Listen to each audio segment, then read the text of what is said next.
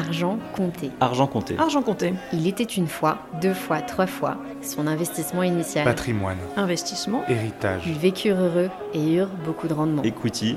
Dette. Bonjour, je suis Caroline Lameau et je vous présente Argent compté, un podcast qui vise à vous raconter toutes les facettes du patrimoine, de l'investissement et de l'épargne, avec une approche décomplexée pour enfin s'intéresser à son argent sans peur et sans tabou. L'investissement, ça vous paraît moyennement excitant? Je vous comprends. Pourtant, c'est quand on connaît sur le bout des doigts les bonnes pratiques et les bonnes idées qu'on commence à faire travailler son argent pour satisfaire ses objectifs de vie. Pourquoi je vous parle de ça? Parce que j'ai créé il y a 8 ans une plateforme d'investissement d'un nouveau genre, Anaxago. L'idée était de donner accès à l'investissement dans des opportunités uniques et performantes pour tout le monde. Huit ans plus tard, nous avons plus de 100 000 membres investisseurs et presque autant de conseils donnés et d'interrogations racontées. Le point commun La peur de se tromper, de perdre son argent ou encore de rater des occasions en or.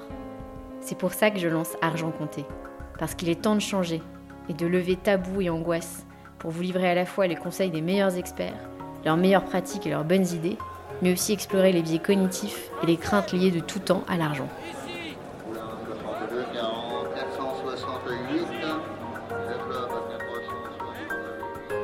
Aujourd'hui dans Argent Compté, il était une fois les business angels, ces fameux anges des entreprises. Pas tout à fait les mêmes que ceux des contes de fées. Mais alors comment devient-on business angel? Est-ce qu'on y va tout seul ou en groupe? Est-ce accessible à toutes les bourses ou uniquement aux plus aisés? Henri de Lorgeril a commencé par travailler dans les plus belles boîtes de la tech française avant de se lancer dans le recrutement, mais sous l'angle de la recommandation et à grande échelle. Une approche unique qui a vite trouvé son succès. Au même moment, Henri a envie de devenir business angel. Comme à l'époque, il n'a pas les moyens d'investir dans une start-up tout seul, il crée son premier club. De cet homme de réseau et d'une envie d'investir dans l'économie réelle va naître un vrai club de copains, qui verse même une partie de ses plus-values à une association. Henri nous raconte aujourd'hui cette belle histoire. Bonne écoute Salut Henri, merci d'être Caroline. là. Merci. Est-ce que tu peux bah, peut-être te présenter, dire, euh, me dire qui tu es, d'où tu viens? Yes. On peut parler de Carcassonne si besoin. On peut tout à fait parler de Carcassonne puisqu'on en parlait avant d'allumer les micros. Je ne sais pas si je peux donner des envies de Carcassonne, mais on peut parler de Carcassonne. Donc moi je m'appelle Henri de Largerie, j'ai 36 ans. Je suis marié, j'ai quatre enfants, j'habite Agnières et euh, j'ai bossé une dizaine d'années dans, les, dans des boîtes de la tech euh, qui ont bien fonctionné ou, ou plutôt dans des fonctions de direction commerciale. Et j'ai monté un peu par accident, mais c'est une longue histoire, à Visio il y a 4 ans et demi avec un associé qui s'appelle Maxime Cohandet. Mhm. qui est maintenant basé à Lyon.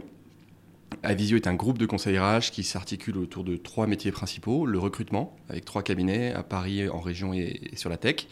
Un métier de management de transition euh, qui s'appuie sur un réseau de 950 managers en poste dans des boîtes de la tech. Et un métier d'expertise partagée où on, on a chez nous des salariés qu'on met à disposition sur les métiers DRH, recruteur et depuis peu Sales Operation Manager. L'ambition, c'est d'être euh, une sorte de one-stop shop talent pour tous les besoins people des entreprises en croissance. On est très bien implanté dans l'écosystème tech français et on essaye d'avoir une réponse euh, servicielle à chaque besoin d'une boîte euh, selon qu'elle a besoin d'un besoin spot, un besoin de long terme, un besoin junior, expert. Ok. Donc moins sur le principe du, euh, de la chasse ou du recrutement, plus sur le principe de la cooptation. De, Exactement. Et, et tu, tu dévoiles un peu le, se- le se- secret de fabrique, mais sur les trois cabinets, Mhm. La secret sauce, c'est qu'on s'appuie toujours sur ce réseau de 950 managers qui nous cooptent des profils intéressants. Mm. On change un petit peu le paradigme de la chasse de tête, c'est-à-dire qu'au lieu de prendre un besoin d'une boîte et ensuite d'aller appeler des portraits robots, Mhm. on va activer ce réseau par euh, de l'événementiel, de la mise en relation, euh, Ouais. euh, des webinars, plein de choses, du contenu. Et c'est ce réseau qui, au fil de l'eau, va nous coopter des profils intéressants. On va rencontrer ces braves gens, essayer de comprendre qui ils sont, qu'est-ce qu'ils savent faire, et on va les proposer à nos clients. Dans un marché où le- qui était plutôt encore malgré tout un marché de candidats, où l'enjeu c'est pas tellement d'avoir le mandat, mais d'avoir le meilleur candidat, ça change un peu la donne. Ça modifie un petit peu notre approche sur le marché, ça nous rend euh, assez agile, parfois assez opportuniste aussi. Mhm. Euh, et en tout cas, on- pour le moment, ça nous, je touche du bois, mais ça nous réussit très bien. On est 75 dans la boîte, on doit faire cette année euh, 12 millions d'euros de chiffre d'affaires. Et pour avoir le tableau complet, on a rejoint le groupe European Digital Group en juin dernier, Mhm. qui nous a racheté en majoritaire. Et on évolue maintenant dans cet écosystème euh, très marrant. Que Ça tu, se passe que bien tu dois connaître. Ouais, ça se passe hyper bien. C'est un, système euh, vraiment très malin Ouais. d'alignement des intérêts de- d'une guilde d'entrepreneurs. Mhm.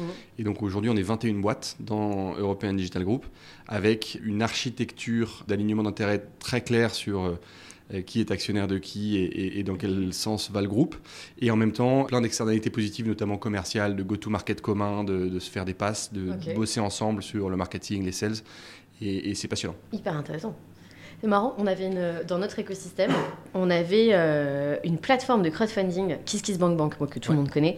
Ils ne recrutaient que par cooptation, Ah ben, que sur cooptation. Ça a plein d'intérêts. En fait, le recrutement par cooptation a un intérêt de court terme et en plus, il a un intérêt de long terme parce qu'il fidélise les gens. Ouais. Euh, puisque quand tu bosses avec des copains, tu es Ouais. plus heureux, tu restes plus longtemps et tu as, une petite pression à rester parce que euh, euh, tu as coopté des gens ou tu as été coopté par quelqu'un. Donc c'est gagnant à tous égards. Mhm. Et nous, évidemment, je ne l'ai pas dit, mais ça se, ça se comprend, évidemment, on rémunère la cooptation. Et donc dans ces 950 managers, alors euh, la plupart du temps, enfin, il arrive qu'ils nous fassent des passes pour la beauté du geste, mais tous ont bien compris que si on plaçait le candidat qui nous avait coopté, ils allaient prendre un petit cut sur le chiffre d'affaires et, et- et ça arrondit les fins de mois. Ça, fait, oh, bah, ça fait un petit complément de revenu. Absolument. C'est hyper intéressant, je crois que j'avais pas saisi en fait la taille du bousin, comme dirait l'autre. C'est fait, hyper. euh, C'est oui, et, et ça surprend un petit peu la vitesse à laquelle on est allé. À noter que, et c'est un de mes sujets de prédilection, mais je, je pense qu'on n'aura pas le temps d'en parler aujourd'hui. euh, on a tout le temps. on a tout le temps Mé- Méfie-toi avec moi, je suis bavard.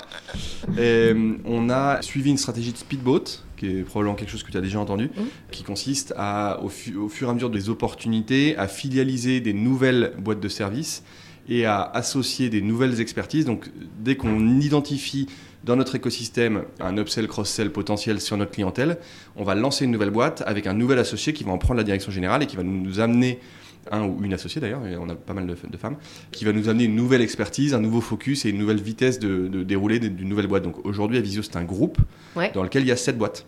Euh, on a déjà lancé 8 speedboats, 2 qu'on a coulés et 6 qui cartonnent. Mm. Et ça donne une agilité très très forte. On n'aurait pas pu faire tout ça tout seul juste avec Max. C'est hyper intéressant. Non, je connaissais pas du tout pour le coup. euh, Bah, c'est le, speedboat. le speedboat, c'est- une image euh, issue de la, de la marine de guerre où, euh, sous la protection du vaisseau amiral, pour explorer une crique ou je sais pas quoi, tu vas envoyer un petit, un petit vaisseau rapide qui ne va pas avoir la lourdeur du vaisseau amiral, qui éventuellement va sauter sur une mine, mais c'est pas très grave. Et donc tu as le meilleur de la, du vaisseau amiral, une marque, des bureaux, une finance, Mm. des RH, etc. Et en même temps, tu as une grande agilité et une capacité à prendre des risques et aller vite. Ok. Comment s'appelait cette boîte euh, qui faisait vachement ça aussi J'ai oublié. On a euh. presque tout pompé sur euh, Théodo. Ah, c'était ça. Voilà. Théodo. Je, je n'ai aucun mérite. Ils faisaient du Euh, recrutement, Théodo? Non, c'était du software. C'est du- des agences produits. Ouais. Donc ils, ils- ils pensent, ils créent et ils vendent des produits. Ouais. à Ça et- je, je me rappelle. Benoît Charles Lavozel, Ouais. euh, Julien Lauré, tout ça, c'est des pas mal des stars. Ouais, ouais, ouais. C'est vrai que. Enfin, je sais pas que j'entends moins parler d'eux, mais c'était très très beau. Et c'est bien ce qu'ils ont fait, ouais. Ouais, euh, il y a une, une marque ombrelle qui s'est créée qui est M33, qui est du coup une sorte de startup studio. D'accord. Et en dessous, tu as Sicara, BAM, Théodo. J'ai vraiment tout pompé. Tu l'as fait avec talent, à l'évidence. Je l'ai fait avec vitesse en tout cas.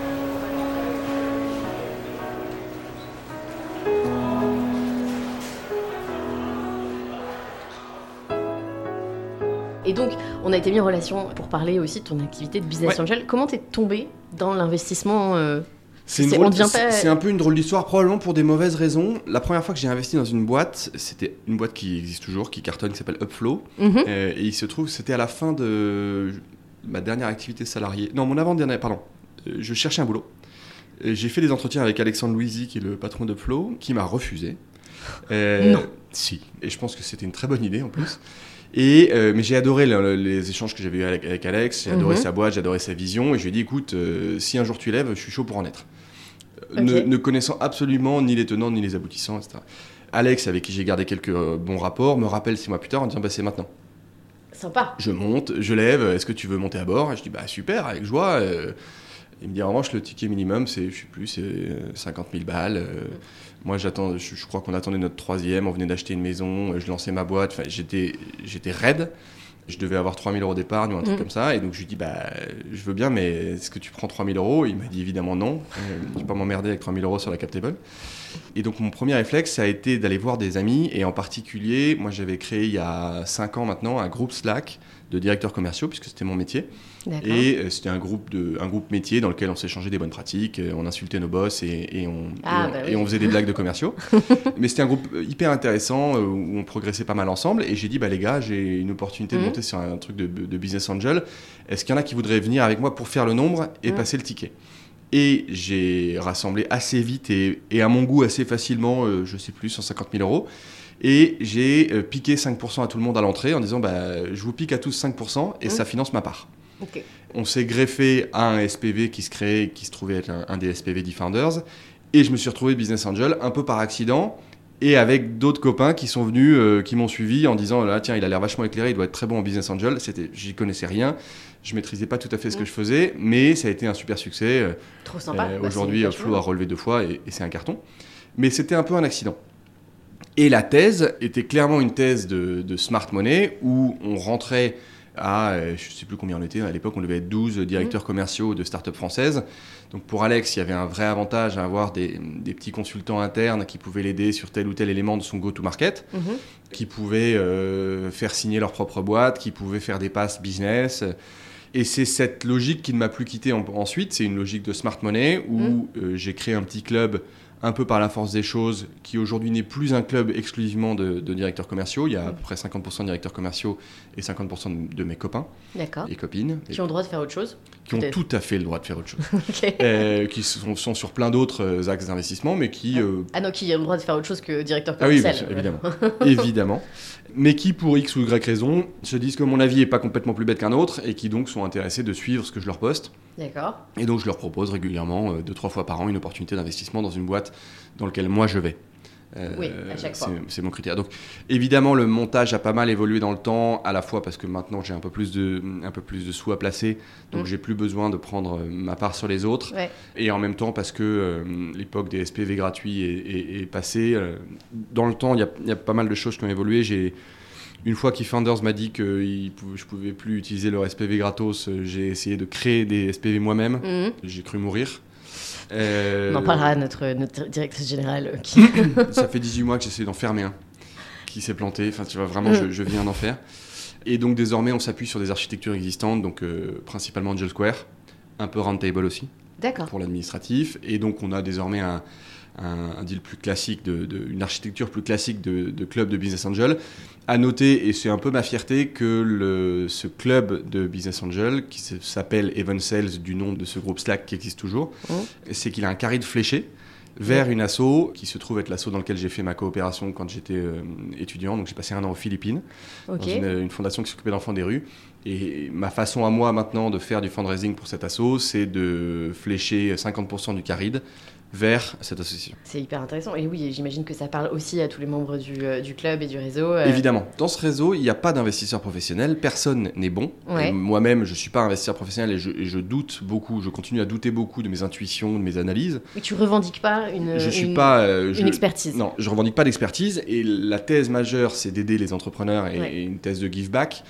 Mais rajouter cette thèse sociale de générosité en disant bah, si ça surperforme, bah, on ne l'aura pas complètement mérité, ça reste de l'investissement extrêmement risqué en venture capital, euh, on ne l'aura pas complètement mérité, et donc on pourra, au-delà d'une certaine performance, redonner une partie de la valeur à des causes euh, Mm. plus nobles que nous. C'est vrai qu'on le dit souvent, euh, de l'argent investi en venture capital, euh, en early stage, c'est de l'argent sur lequel il faut s'asseoir.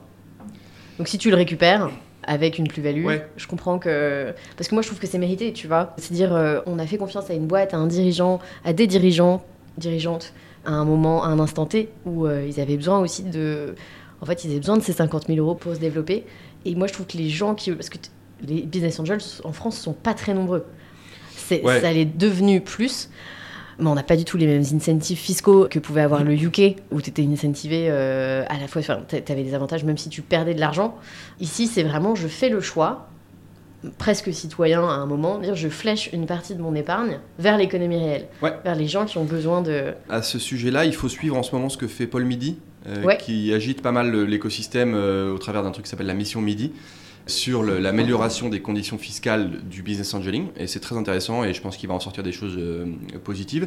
Sur ce que tu dis, il y a, y a plein plein de choses. D'une part, il y a dans un club, dans une, un club deal, il y a deux sujets. Il y a la sujet, le sujet de la perte, parce qu'il y a de la paume en business angel, il y en a régulièrement. Il y en a plus. Et que- donc, quand tu as tes potes dans un club, tu les fais investir, Mm. tu vois, tu veux pas être un Ponzi, quoi. Tu veux t'assurer que les gens qui ont mis leur argent avec toi savent exactement ce qu'ils vont faire. Mais même avant d'être un Ponzi, est-ce que tu, tu vas faire perdre de l'argent à tes potes? C'est ma- jamais évident. Et ma phrase, systématiquement, c'est si l'argent que vous allez mettre dans ce SPV Mm. vous donne moins envie de boire une bière avec moi que vous en avez aujourd'hui, s'il vous plaît, ne le mettez pas. Et à une exception près, il y a Mm. un jour où j'ai eu un débat Mm. sur euh, la fin d'un- d'une aventure qui n'était pas une paume, mais qui était une fin un peu décevante.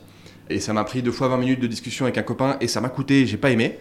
Mm. Mais le deal a toujours été très clair. Donc il y a comment tu gères la paume et comment tu gères le succès. Et c'est sur ce succès que la plupart du temps, bah, on en parle moins parce que l'argent est un Mm. peu tabou. Mais le fait de flécher vers une cause noble une partie de la surperformance, je trouve ça vraiment cool. Et dans, tu- l'évoquais, dans les motivations des business angels, il y a gagner de l'argent, il y a le give back, Mm. il y a une certaine notion de générosité euh, professionnelle. Et puis il y a aussi une partie de social reward. Il y a Ouais. plein de gens qui mettent dans des, dans des SPV Mm. pour avoir quelque chose à dire dans les dîners en ville. Parce qu'ils aiment la gueule du fondateur, Ouais. parce qu'ils aiment le produit, parce que pour plein de raisons. Ouais. Euh, par exemple, euh, moi j'ai mis dans Asphalt parce que je suis un groupie absolu de cette marque. Je suis encore aujourd'hui habillé intégralement en Asphalt. Je, ouais. je, je kiffe cette marque, je- je- j'adore, et euh, je, je- je peux te garantir que l'analyse critique que j'ai faite de ce BP n'est pas bonne. Parce que euh, j'ai juste envie de dire dans les dîners en ville, t'as vu, je porte du asphalte, j'adore cette marque, et, j'ai même, investi chez eux. Donc il y a cette partie de social recognition, Ouais. et s'appuyer sur cette social recognition pour faire quelque chose de bien en disant bah, euh, c'est utile à ton portefeuille, c'est utile à ta re- reconnaissance sociale et c'est utile à des enfants au bout du monde, bah, c'est cool. Voilà. On Ça, a ça- résumé ça le- boucle un peu la- la C'est vrai, je suis assez d'accord.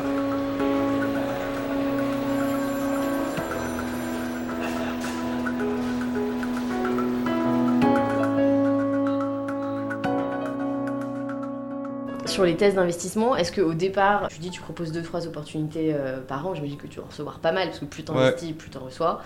Est-ce que tu es agnostique? Est-ce que tu... On avait commencé sur une thèse très ambitieuse qui était de dire on va devenir les spécialistes de la sales tech SaaS B2B, donc assez pointu. Euh, mais, parce qu'on était que des, expertise. sales leaders et donc on avait la capacité à devenir power user, à devenir conseil, à devenir utilisateur, etc. C'est notre expertise. On a fait quelques deals de sales tech, pas tous successful. Et il y a eu d'autres opportunités non sales tech qui ont pointé le bout de leur doigt, le, le bout de leur nez. Asphalt par exemple, donc des trucs B2C, euh, on a mis dans des trucs qu'on avait absolument, on a mis dans les vélos Voltaire par exemple, Ouais. mais donc des choses qui n'avaient rien à voir avec la thèse initiale. Et systématiquement, en fait, je teste la thèse sur la boucle, euh, par mail, par WhatsApp, en disant les gars, qu'est-ce que vous pensez de ça? Est-ce que ça vous amuserait de tester ça? Et ça mord, ça mord pas. Il y a plusieurs deals qu'on a remballés, qu'on a testé, qu'on a remballé parce que on n'avait pas atteint le cut. En gros, il y a une, il faut faire euh, au moins 150 000 euros par club deal parce que sinon les coûts liés au club deal grèvent un peu trop la, la performance pour les entrepreneurs. Euh, et donc il y en a où on a fait, tu vois, on a récolté 80 000 euros. Bah, Tu vas 80 000 euros de commit, on n'y va pas. Et, euh, cher entrepreneur, merci beaucoup. Euh, je te fais les intros avec les, les quelques-uns qui avaient dit oui euh, pour Quitte pas un l'opportunité, mets-les sur un autre SPV, mais sans nous quoi. Bonheur pour le dirigeant. On essaye. Et on essaye d'être euh, surtout des facilitateurs avant, Ouais. pendant en étant actif, euh, positif, en n'étant pas les emmerdeurs, etc. Et après, c'est d'ailleurs une des, une des conversations qu'on peut avoir euh, sur euh, plusieurs deals déjà. On s'est fait virer à la série A. C'est le destin tragique des, Des business angels. des business angels. C'est-à-dire tu prends toutes les paumes et quand tu as quelques dossiers qui peuvent faire x10, x100, tu t'en fais virer assez vite parce qu'il y a des pros qui rentrent. Et je me suis jamais battu là-dessus. Parce que on sait très bien que la stratégie d'un fonds qui rentre en série A, c'est de faire de la place, et donc il va faire un peu de chantage auprès de l'entrepreneur en disant je rentre pas s'il y a tous ces petits BA. Et je me verrais vraiment mal me regarder dans la glace en me disant je suis un business angel arrangeant, mais au moment de retirer mes Oui. sous à moi, j'emmerde l'entrepreneur en forçant ma place. Donc c'est un peu frustrant, c'est même très frustrant, c'est parfois très agaçant, mais c'est un peu le jeu. Bah, c'est le gros sujet en fait. Donc tu vas prendre ton x2, x3, ce qui est objectivement incroyable, c'est pas le livret A, tu vois, c'est génial, mais Mais c'est très très x10, dur d'avoir le x10. euh, c'est pas le x10. Ouais. Mais ça, c'est un vrai sujet euh, qu'on a abordé régulièrement sur un autre événement euh, sur lequel je m'occupe euh, en partie de la programmation euh, sur, euh, avec France FinTech, où on avait fait intervenir euh, des gros fonds en disant euh, bah, C'est quoi votre problème avec les BA Bah non, mais c'est ça. Nous, très souvent, tu vois, les plateformes de crowdfunding, pendant des années, tu as des boîtes qui n'ont pas voulu lever parce qu'en fait, les, les fonds d'investissement après s'opposaient à, une captable euh, dans laquelle tu avais du crowdfunding. Parce que ils avaient, déjà, tout le monde avait l'impression que tu avais des, t'avais des centaines de mecs en direct.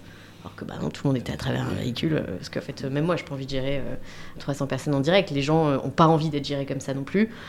Et donc, ça a été euh, très. En fait, il a fallu se battre pendant vraiment un long moment sur ces sujets-là, jusqu'à ce que la collecte annuelle du crowdfunding commence à faire dire aux professionnels de l'investissement, mais en fait, c'est un vrai sujet. Tu vois, aujourd'hui, le crowdfunding, c'est un peu plus de 2 milliards de collectes par an. C'est plus que n'ont jamais fait euh, tous les fonds fiscaux auxquels on était euh, comparé euh, quand on s'est lancé et qui étaient en train de connaître leurs dernières heures. Il y a un moment où tu dis, euh, on peut Je suis, d'accord avec toi, il y a, deux, il y a, il y a cet élément-là sur, le, sur le, le volume d'épargne qui est fléché vers l'économie réelle, qui est, qui est hyper positif. Il y a un autre élément, c'est, je pense qu'on peut dire merci aux influenceurs de Dubaï, c'est la compréhension que, en fait, des super ambassadeurs impliqués au capital sont Ouais. des super ambassadeurs de marque du quotidien. Et, et- Ouais. et, euh, tu vois, euh, la, la campagne Conto, euh, quelques Ouais. campagnes comme ça de crowd qui n'avaient absolument aucun besoin de lever, Mm. mais qui avaient juste besoin de se créer des power users. Et ça, il y a un vrai, hum, c'est un- je pense que c'est un vrai unfair advantage d'avoir tous ces gens qui, dont l'objectivité est totalement biaisée parce qu'ils ont un tout petit bout du truc, Mm. et, Mais donc qui de, leur- les- de se les acheter quoi. Il y a ça aussi. Et, qui euh, et puis, il y avait aussi au départ euh, tout le sujet d'avoir bah, de l'expertise à ton capital. Oui, bien sûr. Quand tu faisais ta levée de fonds euh, early stage, seed, ce que tu disais tout à l'heure, euh, avoir euh, des gens qui peuvent t'aider sur la partie go-to-market de ton business, des gens qui peuvent t'aider sur la partie recrutement, ceux qui peuvent t'aider en market. En fait, ça change tout. C'est-à-dire que c'est des compétences que tu n'as pas les moyens de te payer en tant que jeune dirigeant d'une jeune boîte. Mais là, tu les as à ton capital et les gens sont prêts à t'aider aussi et à faire du, du- une sorte de mécénat de compétences à côté de leur investissement en espèces selon des trébuchantes. Donc c'est Smart tout, money. c'est le smart money.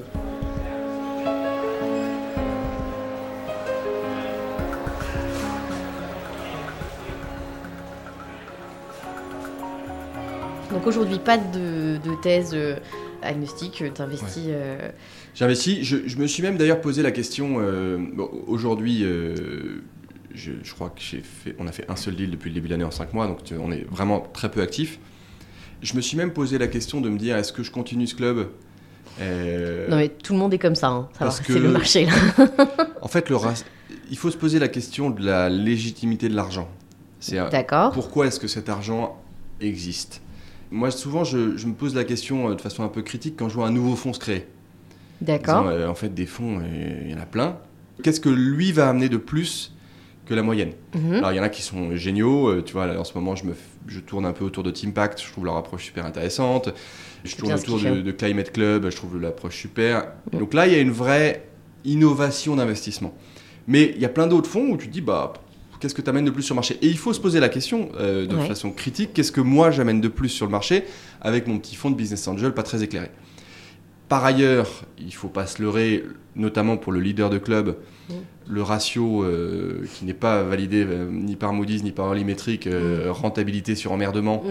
il est pas très bon parce que c'est beaucoup de travail, beaucoup Ah, faut aimer ça. faut aimer ça, c'est beaucoup de relance WhatsApp le soir, c'est beaucoup de, tu vois, t'as pas signé les cosignes, etc. Moi, j'adore ça parce que je suis un type de réseau, je Mm. fais mon métier en réseau, je fais mes amis en réseau, je fais mes investissements en réseau, je fais tout en réseau. Mais quand même, tu te poses la question, est-ce que ça vaut le coup, au vu de la perf, de continuer ce club? Moi, j'ai plus besoin de, de- de taper d'argent à mes copains pour financer mes tickets. Et donc, c'est vraiment le give back et le smart money et le, le- le- tu vois, le fait de se regarder dans la glace en étant fier de ce qu'on fait qui fait qu'on continue la chose. Pour autant, euh, demain, tu me dis, est-ce que tu seras business angel dans, dans 10 ans avec un club? Il est probable que non. Parce que j'aurais évolué, parce que j'aurais mis mon argent dans des fonds, j'en sais rien. Mais aujourd'hui, ça, m'éclate et Ouais. c'est utile parce que ça me fait du fundraising. Ouais, et puis parce qu'en fait, tu auras peut-être envie d'avoir un impact différent. Exactement. Là, euh, je pense qu'on a vécu euh, les 10, 12, 15, si nous reste encore 3 ans, 15 belles années pour euh, les business angels, les gens qui ont voulu. en- Je te dis, moi, je trouve que c'est vraiment une démarche euh, un peu citoyenne où on se fédère et on décide de dire euh, il y a une partie de mon épargne que je mets euh, ailleurs, à la fois pour aider, développer et effectivement avoir cette possibilité de faire du give back sur des choses qui me tiennent à cœur, puis investir dans des trucs dont je vais pouvoir être fier, continuer à être fier dans 10 ans. Et c'est vrai que maintenant, tu dis bah, peut-être que je vais effectivement aller sur une démarche comme Teampact qui fait de l'investissement avec des, des sportifs. Ouais. J'ai le secret espoir un jour dans ma vie de rencontrer Antoine Dupont. Ça, ça me. Ça me paierait de beaucoup d'efforts. le rugbyman Bien sûr. D'accord. On a le droit d'être un peu groupie ou, Ouh, ouais. ou Bah, c'est mal vu? On va demander, on va demander à Loulou, pardon, à Louis Sutre. pardon Loulou, il est chez Impact. Ouais, je les ai eus au téléphone encore il y a deux jours. Je leur ai dit c'est très clair. Si je mets un rond chez vous, je rencontre Antoine Dupont. Il n'y a pas de, il y a pas d'autre contrepartie possible. Et, hum, génial. Je, je suis très très groupie du Stade Toulousain et de l'équipe de France. Donc, euh. D'accord. Bah, chacun ses passions. Bah oui, oui. Moi, je suis plus Brad Pitt, mais c'est, c'est, c'est, faut, faut. Ouais. Euh, Bah tiens, je vais demander à Pierre-Antoine Capton. Je sais pas où est-ce que Brad Pitt il a investi dans le vin, Brad Pitt. Il investit dans le vin, mais surtout, euh, Capton a racheté sa boîte de prod, Eh ben, tu vois, Média- tu me mais bon, de ça trucs dont je me- que je maîtrise absolument pas. Media One. Media One appartenait à. À Pierre-Antoine Capton, et Media One a racheté une, Ah la oui, boîte de prod. de- Pardon, je, je lisais le. je Voilà. lisais Mais il paraît qu'on a le mauvais 6 sens. degrés de tout le monde euh, dans le monde. Donc, Mais euh, on peut parler de réseau autant que tu veux d'ailleurs. mais c'est vraiment, un- on, on peut d'ailleurs en parler à ce moment-là. Un des avantages de l'investissement en club, c'est évidemment de faire travailler son réseau. Ouais. J'adore le réseau, j'en ai toujours fait. Je suis le digne fils de mon père qui connaît, dont j'ai toujours eu l'impression qu'il connaissait la terre entière. c'est Et Ça vrai m'a toujours fasciné. Il faisait quoi ton père? Euh, mon père, il a, fait plein- il a eu plein plein de vies. Son métier de, de toute sa vie, c'est vigneron. Et après, il a fait des affaires. Il a été dans l'administration publique, il a été à la Cour des comptes, il a été à l'ONF, l'Office national des forêts. Ah ouais Il a été chez Oseo, qui est l'ancêtre de la BPI. Il a, Bah été- oui. il a fait, il a eu plein de vies. Et j'ai toujours eu l'impression qu'il connaissait la terre entière. Et en étant euh, tout très discret, en s'en vantant jamais, en faisant jamais de name dropping. Et je l'ai toujours beaucoup admiré pour ça. Et donc, je, il est probable que je reproduise un peu de ça. Et- C'est bien de reproduire les choses qu'on admire chez ses parents. Voilà. hein. Parce qu'on reproduit déjà les trucs qu'on aime moins. C'est vrai, c'est vrai ce que tu dis, c'est assez flippant, mais c'est assez vrai. Mais il y a évidemment activer son réseau par de l'entrepreneuriat, c'est une façon de le, Ouais. hyper positive de le faire. Et je continue à créer mon réseau Mm. pro et perso comme ça. Quand je rentre sur une captable, systématiquement, mon réflexe, je regarde la captable, je vais sur LinkedIn, je dis bonjour aux gens. Je dis Mm. hello, on est sur la captable de telle boîte, euh, ravi de s'y retrouver, peut-être qu'un jour on se croisera dans la vraie vie. Ça m'a coûté 3 minutes et ça y est, je suis objectivement Ouais. allié avec quelqu'un qui a des raisons de me valoir du bien et j'ai des raisons de lui valoir du bien. C'est très sain et positif. Ah mais moi je suis très très admirative de ça. Moi je suis, je suis très nulle en réseau. Moi je suis un peu à l'ancienne. Moi j'envoie des, des cartes manuscrites pour remercier. Bah, ça, c'est magnifique en réseau. Bah oui mais alors ça te fait un petit réseau. C'est très bien. Mais en fait, il vaut mieux un petit réseau activable qu'un un gros réseau inutile. Il faut se dire que le réseau, c'est pas un stock. Le réseau, c'est un flux. C'est pas les 3000 personnes que tu connais, c'est les 70 personnes que tu as vues dans les 3 mois. Et avec lequel tu as une, une interaction possible. Une copine d'école, euh, ça m'est arrivé. euh, c'est un épisode, je digresse totalement, je pense que je mets le bazar dans ton plan, mais j'adore, j'adore quand il y a le bazar dans le plan. quand, quand on a été racheté par euh, EDG, Ouais. on a été racheté sous un, un- un- un modèle que je ne connaissais pas et que j'avais honte de ne pas connaître, qui était le LBO. Moi, je venais du monde du venture, j'avais fait que des startups. Pour moi, le LBO, c'était probablement un vieux souvenir de mes, de mes cours de finance euh, à Audencia. Et donc, j'ai fait ce que je fais systématiquement quand j'ai un problème, c'est que j'appelle des gens. J'appelle du réseau. J'ai appelé Mm. tous mes potes, mes trois pauvres copains qui sont à MNA, dont une copine d'école, Hmm. d'il y a 10 ans, et j'ai débarqué dans son WhatsApp en disant salut. euh, Hey euh, hey Et Peut-être tu connais un petit peu de quoi on parle. Il se trouve que c'était une des spécialistes parisiennes de ce type de montage. Elle m'a fait toute la négo en off. Elle était en congé mat, elle s'emmerdait. Elle me l'a fait pour un bon d'achat Cézanne que je lui ai offert minablement. Oh Euh, non, euh, Enfin, mais tu vois le ratio. Juste faire travailler ce petit réseau bien sûr. parce que, j'en sais rien, dans les- l'espace des 10 ans entre l'école et maintenant, j'avais dû être sympa deux fois, bah, c'est une illustration magnifique qu'il Mm. faut juste un peu travailler le truc parce que on ne le fait pas pour le retour Mm. d'ascenseur ou le retour de, de boomerang, voilà. Ouais, on ne le fait pas pour ça, mais il se trouve que ça marche, donc il faut le faire. c'est ça, c'est vrai. Moi je fonctionne beaucoup comme ça sur le recrutement. Je me fais ma petite wishlist. En fait, tu vois, je croise des gens, je me dis ah toi, toi un jour, j'ai envie de bosser avec toi. Mais que des trucs comme ça et te dire je Oser- garde le contact avec ces gens-là. Et le jour où tu as les épaules pour financer leur salaire aussi, parce que parfois, enfin dans nos structures, c'est un vrai sujet, de dire euh, moi, tant que j'ai pas atteint une certaine taille de boîte, il y a des gens que je peux pas me payer entre guillemets.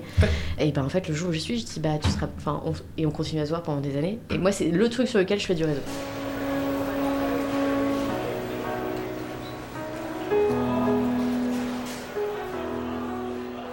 C'est une vraie thèse d'ailleurs dans le, dans le recrutement tech, alors pas encore en France mais aux États-Unis, où, où le marché est très liquide, et notamment le marché du recrutement tech, Mm. où il est attendu presque de façon normale que quand tu recrutes un CTO, il vient avec sa team. Et donc, vrai. il a pendant toute sa vie son front, son bac, son QA et Mm. son, euh, son data end, j'en sais rien. Mm. Et puis ils vont bouger. Mm. Comme une quadrilla euh, ensemble. Et tu le sais, et tu le le sais. c'est comme ça. C'est quand Et ils donc, s'acheter des fidélités de long terme, et ça va rappeler des gens plusieurs années plus tard en disant euh, Tu reviens Mm. Euh, Aussi. Moi, j'ai été formé par Frank Zorn, Mhm. enfin par Thibaut Monoyer et par Frank Zorn quand les années où j'étais chez Groupon, donc des années absolument fantastiques qui ont été une saga géniale. Mm. Euh, Thibaut Monoyer. tu connais Thibaut Monoyer, j'ai tout appris, depuis la chemise blanche jusqu'à Excel, j'ai tout appris avec Thibaut Monoyer. Et Frank Zorn est- a ce côté très euh, figure tutélaire de la tech. Mm. Aujourd'hui, il y a plein de gars dont je suis persuadé que si Franck rappelle pour une nouvelle aventure entrepreneuriale, ils y retournent. Et j'en fais un peu partie. Donc, ce- tu vois, ce- ce- cette fidélité professionnelle, elle est géniale. Ouais, c'est hyper intéressant. C'est vrai que. Oui, tu, tu, tu te crées ton réseau pour la suite, quoi. Ouais. C'est génial. Mais il y a des techniques simples. hein. Est-ce que tu fais des petits déj réseau? Des petits déj réseau? Ouais. Tu es à 100 mètres d'Edgar, tu te dis que tous les mardis, tu vas faire un petit déj.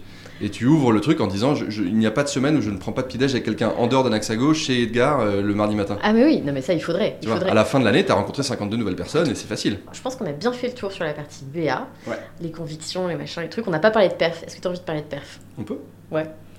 Euh, Côté perf, en fait, comment tu. Comment Alors, pre- le premier deal que j'ai fait à 4 ans, donc on a, on a peu de recul. Oui, c'est vrai. Il y a eu 5 deals closés, 2 réussites objectives, c'est-à-dire des trucs qui ont perfait à fois, entre x3 et x4, Mhm.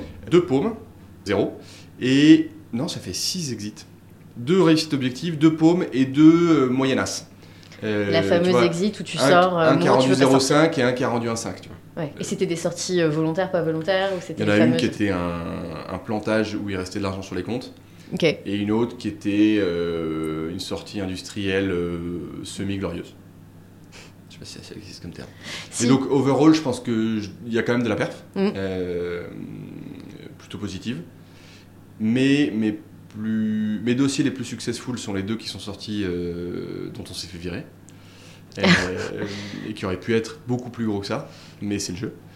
Encore une fois, euh, alors il se trouve qu'entre le moment où j'ai décidé d'être business angel un peu par accident, comme je t'ai raconté, et maintenant, euh, ma vie a beaucoup changé, notamment parce que j'ai vendu ma boîte et que j'ai gagné plus d'argent.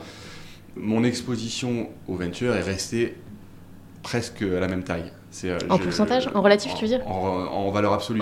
J'ai un peu augmenté mes tickets, mais je suis vraiment très persuadé qu'on ne gagne pas d'argent avec le business angeling. Euh, D'accord. Ou qu'on en gagne peu. Euh, et que si on en gagne, euh, il faut presque s'excuser parce que c'est un accident.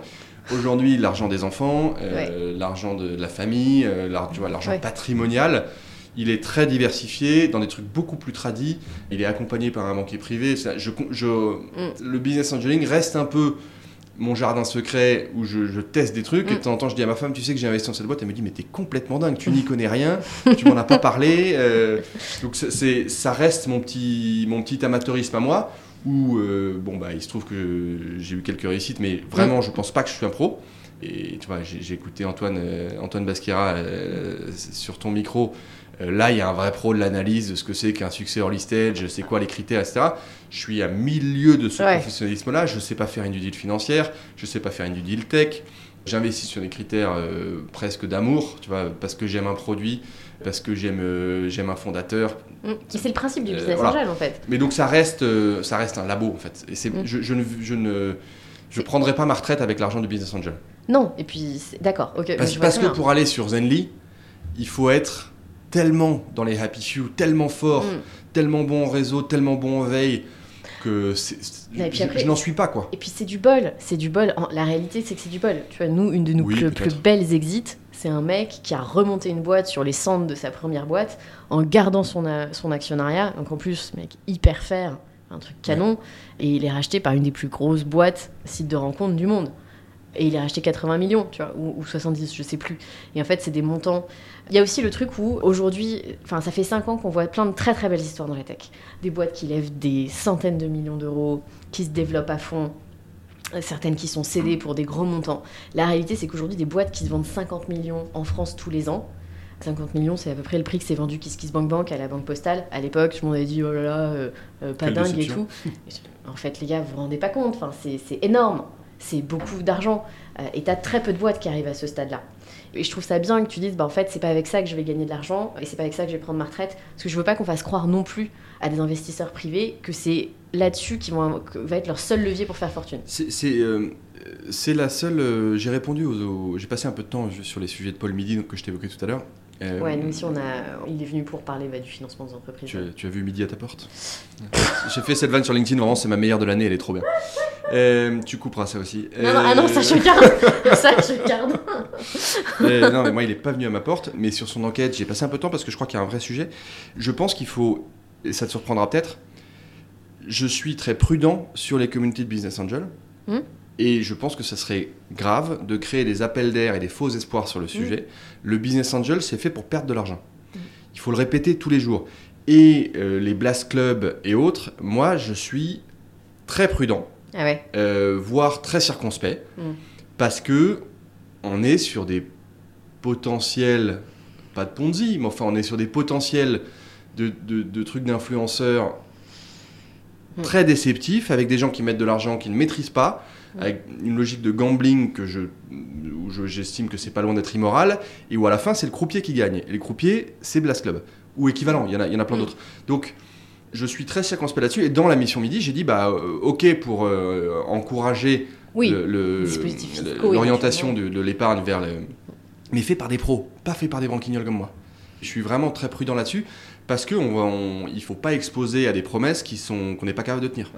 Bah, tu le vois que en fait, investir dans, dans une start-up et la sortir, c'est un vrai métier. C'est marrant, chez Anaxago, on, s'est- on a toujours euh, eu la volonté d'accompagner la boîte jusqu'au bout. Parce qu'en fait, il y a des moments où tu prends des paumes, il y a des moments où tu fais des, des, des x4, x5, euh, x7, x10, euh, x80 si tu as participé à un bridge à un moment. Mais il y a, et en fait, tu as toutes les boîtes qui sont entre les deux, qui sont sur une réussite euh, moyenne, comme on disait euh, tout à l'heure. Et en fait, ces boîtes-là, si elles sont bien accompagnées par leurs actionnaires, si elles sont bien accompagnées par le comité de suivi que tu as dans des boîtes comme les nôtres, et bien en fait on se débrouille, on s'active tous, on se dit ok, il faut trouver une sortie. Elle sera peut-être pas aussi glorieuse que euh, ce qu'on espérait, mais on va peut-être faire x2, x3, ce qui est déjà pas mal, ce qui est déjà très bien en fait. Et avoir ce... Nous on s'est toujours dit ça avec, euh, avec mes associés, on doit, en fait tant qu'on n'aura pas tout essayé, on lâche pas le dirigeant. Et ça demande un temps de dingue. Parce que, en fait, si tu es dans un fonds d'investissement un peu plus classique, c'est aussi une bande passante qui n'ont pas pour gérer ce genre de deal. Tu as des tas de boîtes qui sont envoyées au tapis parce que mal accompagnées aussi. Bien sûr. J'observe dans, le, dans mon club deal la façon dont les, dont les participants gèrent la relation avec le fondateur. Moi, je trouve que le- le- l'échec est très bien encaissé. Ouais, vachement bien. Il y a un support euh, énorme. Ouais. Quand le fondateur s'est bien bagarré, ou Mm. la fondatrice s'est bien bagarrée, euh, bon ben voilà, il y a eu un mur euh, quelconque, le go-to-market, Ouais. le product market, j'en sais rien. Je trouve que tu as une empathie très Il forte. y a une empathie très forte. Et en fait, la, la- la zone, quand ça cartonne, Ouais, euh, il y a une empathie très forte, évidemment. ouais. Euh, quand ça paume, il y a une empathie énorme. Et c'est plutôt dans le ventre mou qu'effectivement, là, on, on se rend compte qu'il y a un tout petit peu de frustration en disant, bah, tu pourrais faire un peu mieux, tu vois. Ouais. Et, et c'est un tout petit peu moins supportif. Donc, c'est, t'as raison de le dire. Il faut accepter que toutes les boîtes sont pas faites pour les restes, que chacun sa montagne et qu'il y a des petites montagnes un peu moyennes où il faut accompagner parce que c'est Voilà. aussi ça le game. Et c'est toujours déceptif. Nous, on, l'a- on- on le voit, en fait. C'est, ce truc-là, ce ventre mou est déceptif. Mais en même temps, tu dis, attendez, les gars, parfois, tu dis, est-ce, que, est-ce qu'il aurait fallu perdre l'argent et il y aurait eu euh, une espèce d'empathie, de bienveillance vis-à-vis du dirigeant de l'entreprise? Nous, on préfère un peu aller jusqu'au bout. Alors oui, Ouais. on n'est pas au max du... Peut-être, parfois même, tu récupères 50% de l'investissement. C'est-à-dire que tu fais pas de perf, mais tu es allé récupérer une partie des sous. Et je sais pas, pour moi, c'est important. Je, je suis bien d'accord avec toi. Et ça suppose un accompagnement, en fait, j'allais dire, c'est pas professionnel, mais en fait, quelqu'un dont le temps est dédié à ça. Tu vois, chez nous, Alex, euh, il passe sa, sa vie à faire ça, quoi.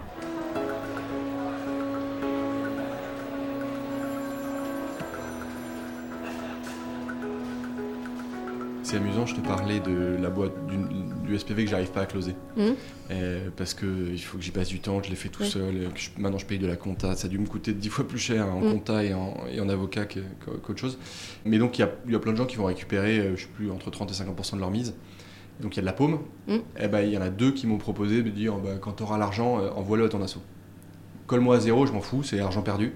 Euh, envoie-le à ton asso. Je trouvais ça canon, quoi. Bah, c'est vachement bien.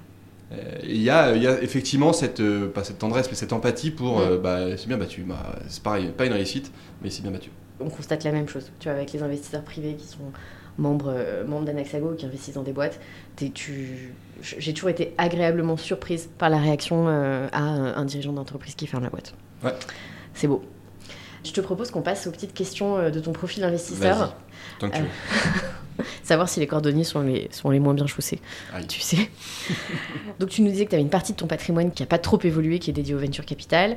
Tu as commencé euh, il y a 4 ans, donc tu avais un tout petit peu plus de 30 ans. Ouais.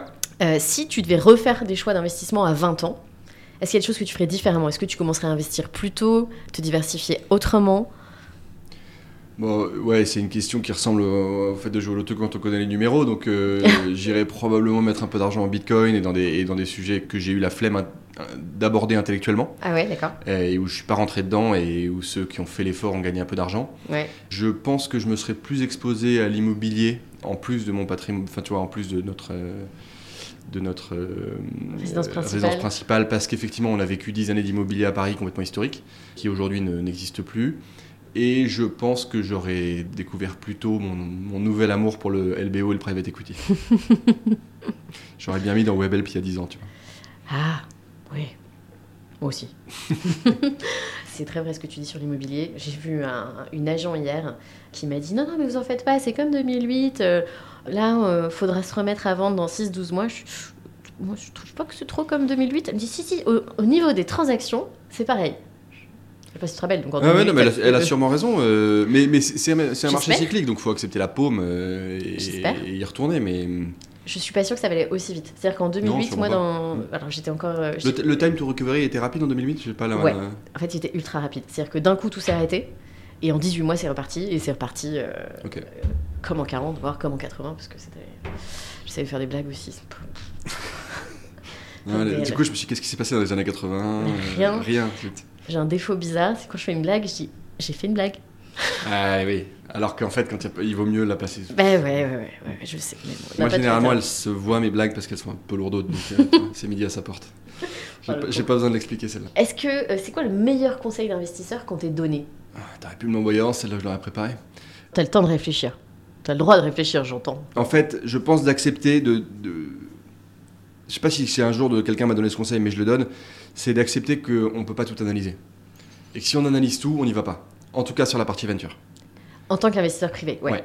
Il y a un autre conseil qui est, notamment sur toutes les logiques de club deal, Mhm. euh, que ce soit dans l'IMO, dans l'hôtellerie, dans Mhm. euh, le venture, dans, dans plein de choses, il vaut mieux être dans les premiers.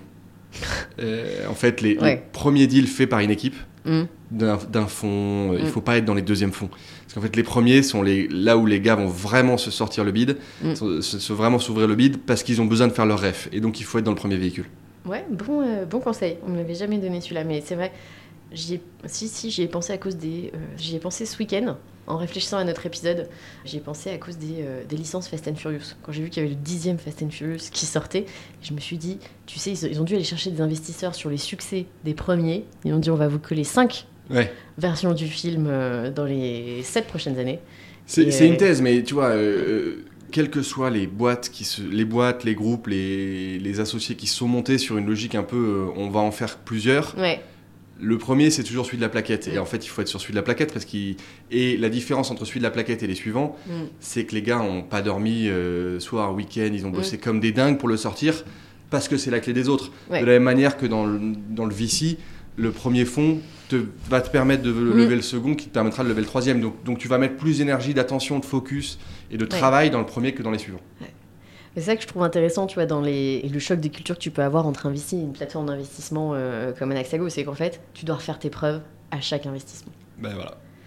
Alors euh, maintenant, j'ose plus dire qu'on fait des club deals parce que c'est devenu un peu, euh, je sais pas galvaudé, mais euh, moi non plus, j'ai pas de grosses convictions sur ce qui est en train de se, se créer autour du club deal aujourd'hui.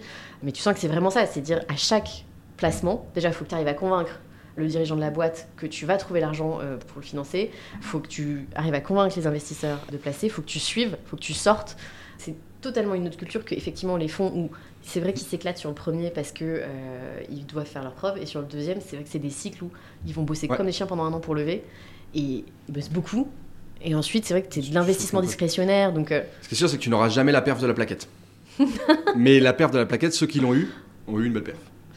c'est vrai bon parfois faut la surdé ouais ok écoute hyper intéressant donc ça c'est les conseils que tu donnes aussi systématiquement est-ce qu'il y a d'autres règles que tu t'imposes dans tes placements? Je m'impose de n'investir que dans les trucs que je comprends. ok C'est basique, mais que je comprends vraiment. Tu n'es pas juste attiré par euh, le concept, l'objet, euh, tu vois l'intérêt. J'ai quelques règles morales sur ce que je fais. Euh. J'irai jamais en gambling, euh, j'irai pas en Martech. euh, Il y a quelques sujets que je ne. En je- Martech? Ouais, sur des sujets marketing, Ah oui. euh, un peu pousse au crime, un peu pousse à l'achat. euh, D'accord, oui. Sur le, du tracking data, etc. Je suis pas un religieux du sujet, mais j'irai pas. Mhm. Tu vois, on, on m'a proposé une, euh, récemment un dossier qui était sur le papier magnifique sur euh, du travail temporaire, enfin du- du- de la mise à disposition de ressources tech en Afrique. Effectivement, la thèse, c'était de dire il y a des super euh, Mm. talents africains, etc. Le niveau de marge de la boîte ne m'allait pas. Ok. Je trouve que la répartition mo- morale de la marge entre les travailleurs, euh, ça m'allait pas. J'ai parfois quelques considérations morales. Il en faut. Il en faut, ouais, ouais. Mm. Je pense que c'est à peu près tout. Intéressant. Je crois qu'on arrive à la fin de l'épisode. Si tu as des gens qui s'intéressent euh, au fait de devenir business angel, est-ce qu'il y a des ressources que tu leur conseilles Des choses à. Moi, j'écoute beaucoup de podcasts, euh, Ouais. donc un peu argent compté. J'écoute pas mal euh, Cash Out aussi. J'aime bien, j'aime beaucoup ce podcast. Cash Out? Cash Out, ouais, dans lequel il y a, il y a plein d'entrepreneurs qui racontent leur cash out et Ah donc oui, ensuite leur placement. Ça a l'air hyper intéressant ça. C'est J'ai hyper jamais bien. écouté. C'est hyper bien. Bon, on vous mettra le lien dans, le, dans la description de l'épisode. Euh, en plus, c'est fait en musique. Euh, c'est assez malin, je trouve ça cool. Ah, sympa. Moi qui suis une, une grosse buse en musique, je découvre de la musique. et oui, oui, j'écoute, j'écoute beaucoup de podcasts. Et euh, alors maintenant, j'ai l'avantage aussi d'être euh, très accompagné puisque depuis mon exit, on a, j'ai un banquier privé. Euh, donc c'est l'Anaxago Traditionnel. bien coiffé. ouais. Comment ça, je suis pas bien coiffé Qu'est-ce qu'il dit le monsieur non, en tout cas, tu mets pas de point de marge dans ton pento. Lui, oui. Donc, qui, qui coûte très cher, mais dans lequel il, il a des équipes de, de super forts euh, Ouais, que, tu que tu as, que tu as aussi sûrement, évidemment, pardon. je- Mais eux, je leur pose des questions et je me forme. Et Bah, T'as ça, des banquiers privés qui sont très bons sur ces sujets-là. Ils sont excellents. Ouais, ouais. En l'occurrence, c'est Natixis, je leur fais un peu de pub et je les aime bien. Bon à savoir. Non, ça c'est hyper intéressant. C'est toujours être bien accompagné. Non, ça, change la vie d'avoir euh, un fiscaliste, un ingénieur patrimonial qui te dit en fait, ça fait des années que tu avais ces certitudes, c'est pas toujours vrai, tiens, voilà le cas particulier sur lequel euh, c'est plus intelligent. Ah oui, c'est marrant, ça fait trois ans que j'avais une décision idiote. Euh, ça change la vie. Ouais, je suis assez d'accord. Toujours se faire euh, bien conseiller. Bah, génial. Merci Henri pour Merci ce à toi. super épisode. Et je vous dis à très bientôt pour un nouvel épisode d'Argent Compté.